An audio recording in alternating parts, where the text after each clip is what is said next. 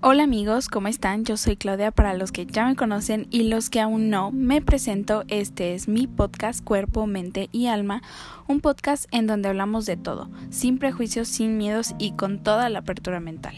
Este es un espacio para compartir y disfrutar. Quédate aquí para compartir nuestro próximo episodio.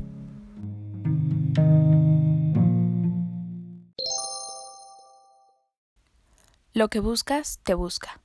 Esta es una frase de Rumi que muchos hemos podido comprobar cuál cierta es. Y ahora les cuento un cuento de un maestro zen que sale al campo a caminar con su aprendiz y de pronto en el camino, en el campo, se encuentra en una choza muy humilde con una familia muy sencilla. Esta familia los invita a comer, los atienden y durante la comida el padre de familia les platica que pueden sobrevivir gracias a una vaca que tienen y venden su leche. Entonces salen de ahí muy agradecidos, se despiden y ya se habían alejado un poco de la choza cuando el maestro Zen le dice a su estudiante Regrésate y mata a la vaca.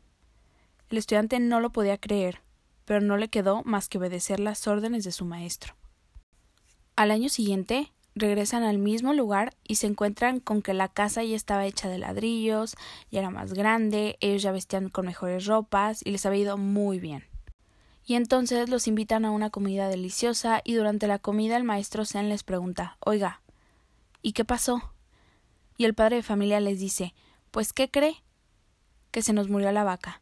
Y al morirse la vaca tuvimos que sacar nuestros talentos para salir adelante porque pues no nos quedaba de otra. Terminan de comer, salen muy agradecidos y al regreso le dice el maestro Zen al estudiante Hay ocasiones en que tenemos que matar a la vaca para sacar lo mejor de nosotros mismos. Entonces, bueno, teniendo esta reflexión, no cabe duda que, por ejemplo, esta pandemia nos ha matado la vaca a muchos, nos ha hecho inventar, o mejor dicho, reinventarnos, nos ha hecho crear, nos ha hecho aprender, nos ha hecho ser humildes, nos ha hecho ser pacientes, nos ha sacado de nuestra zona de confort. Y todo eso, ¿por qué? Y yo estoy segura de que con el fin de ser mejores. La vida nos está matando la vaca para que nos desarrollemos y eso es exactamente lo que busca la vida así como la vida que se fue desarrollando primero con las plantas, los animales, el ser humano, que es como un desarrollo en espiral, ahora la vida, el universo, busca desarrollarse a través del talento de cada uno de nosotros, y esa es nuestra misión, buscar cuál es el talento, qué quiere la vida de mí, qué me está pidiendo la vida que haga.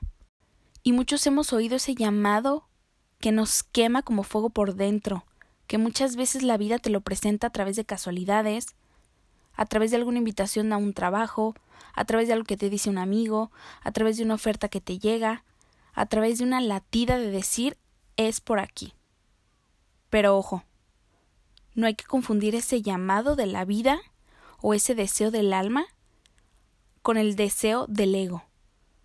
Son dos deseos totalmente distintos. El deseo del alma el alma no busca ni ser más rico, ni ser más famoso, ni tener más casas más grandes, o coches, o cualquier cosa por el estilo. El alma se contenta simplemente con que tú estés en armonía, que estés sereno, que estés en paz, que estés conectado contigo mismo, con el poder superior, con Dios. Con eso es lo que el alma se conforma, y eso es precisamente lo que busca. Pero el ego, el ego busca la casa más grande, busca las prisas, busca comprar más, y lo malo es que cada montañita que vamos subiendo, el ego te dice no es suficiente. Y precisamente nunca va a ser suficiente. Por eso el Dalai Lama decía en su libro The Book of Joy, decía, tengo amigos millonarios que no son felices. Entonces el ego siempre te va a decir algo me falta. Algo no sé por qué no soy feliz y sabemos miles de historias de gente famosa que no es feliz. Ahora bien, ¿cómo distinguir cuando el deseo es del alma, el deseo es del corazón? Y muy fácil. Número uno, cuando haces el deseo de la vida, cuando sientes ese llamado de la vida, la misión que quiere que hagas, que te sientas conectado con esa fuente de poder superior, esa fuente que conforma una luz súper fuerte, como un láser. Es la manera en que cuando estás alineado con lo que es tuyo te da, te surge esa pasión o ese de pronto si estás, por ejemplo, con un paciente o con un cliente, de pronto te escuchas decir cosas que tú decías que tú mismo te asombras y es que ahí es cuando estás apasionado, estás conectado con tu llamado, con ese llamado, y es cuando te sientes, cuando realmente sientes que eres más grande de lo que tu mente chiquita es. Y bueno, por otro lado, cuando no es así, tu mente egoica chiquita se conecta como un diablito, y tu electricidad es poquita, tu luz es poquita, y batallas, y luchas, y fracasas. Y ojo, nunca hemos analizado que a lo mejor el fracasar, ya sea en una relación, en un trabajo, no es más que la manera en que la vida te dice no es por aquí. Y hay que tomarlo que es así, que no es por aquí. Y entonces a veces dejamos de escuchar el llamado de la vida, también por pertenecer, por ser aceptados o simplemente por hábito, porque así es, y dejamos por esos hábitos de escuchar el llamado interior, nuestro llamado interior. Ahora bien, esa es una de las formas en las que te das cuenta que de pronto te conectas con una fuente superior.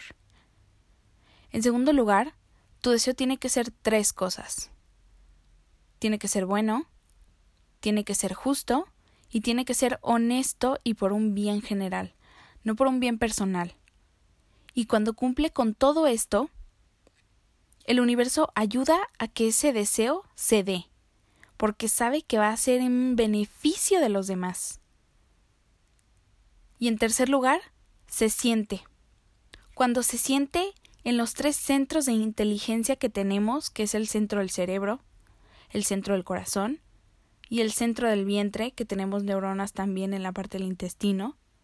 Entonces, cuando estos tres centros están alineados, dices, por aquí es.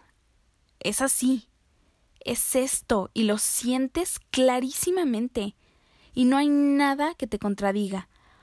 Cuando tomas y cuando sientes ese deseo de la vida, que te decides a pintar, que te decides a crear, a trabajar, a estudiar, a meterte una carrera, a casarte con alguien, etcétera, lo sientes verdaderamente.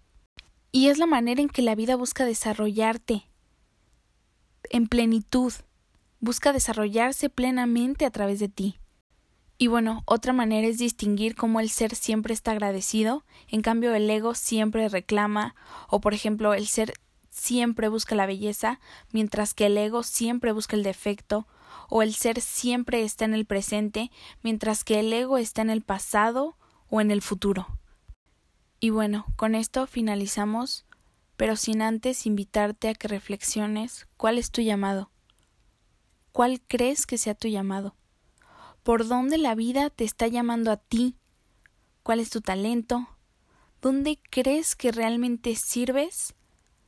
a ese desarrollo de la vida. Y también, sin antes agradecerte por estar aquí, por escucharme, por tomarte un poco de tu valiosísimo tiempo para escucharme, espero que te haya gustado, espero haya dejado algo bueno en ti, espero que reflexiones acerca de este tema, espero te haya gustado ya sabes que puedes seguirme en mis redes sociales. Estoy en Instagram como guion bajo Claudia MN, que de todos modos todo te lo dejo en la descripción. Te mando todas, todas, todas, todas, todas las buenas vibras del mundo y todo el amor. Y nos vemos en un próximo episodio. Bye.